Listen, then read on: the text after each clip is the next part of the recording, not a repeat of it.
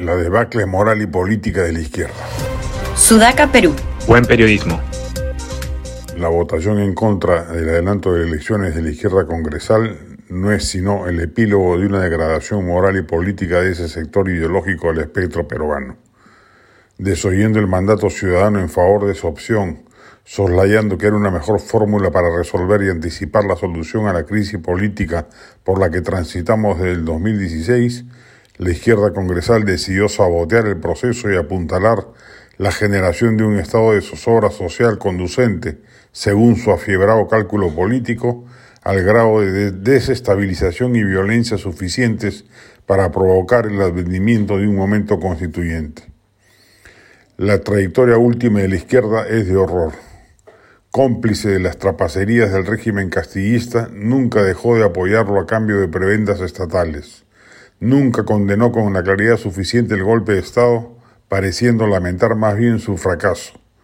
Y ahora que claramente se nota que las huestes castillistas remanentes y mafias ilegales desestabilizadoras, minería ilegal y narcotráfico están jugando un papel antidemocrático que ha llevado con justicia al gobierno de Dina Boluarte a dictar el estado de emergencia para recuperar la paz, juegan al papel de agentes de desestabilización en lugar de promotores de la estabilidad. Ojalá las urnas castiguen con dureza a esta izquierda presuntamente moderada y moderna, cuyo mediano acercamiento al poder sirvió para desnudar su real carenta antidemocrática.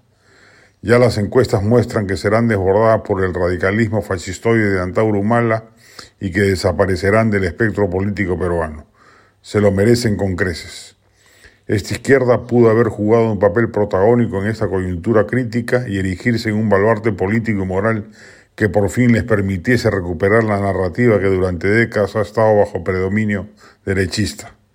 Lo han echado, sin embargo, por la borda, por pusilanimidad moral en algunos casos, por intereses mercantilistas en otros, por miopía política en todos los casos, la izquierda moderna en el Perú ha dejado de existir y nadie lo debe lamentar.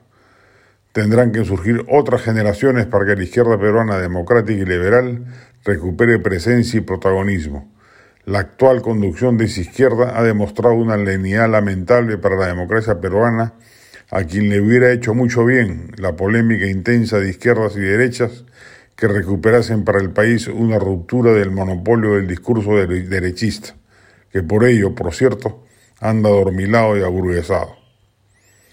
La del estribo, imprescindible libro de Pedro Salinas, sin noticias de Dios o Delicio, una crónica de, crónica de una impunidad donde el autor relata toda su peripecia vital en búsqueda de la verdad y de la justicia en un caso que pone de relieve, ya sin lugar a dudas, la sistemática violación de los derechos humanos básicos que en esa congregación se ha perpetrado a lo largo de los años, investigación que lamentablemente hasta hoy no encuentra la justicia debida en los fueros pertinentes y por el contrario ha desatado una nauseabunda persecución judicial y mediática. Este podcast llegó gracias a AFE, operador logístico líder en el mercado peruano que brinda servicios de almacenaje, transporte de carga, courier y cómics.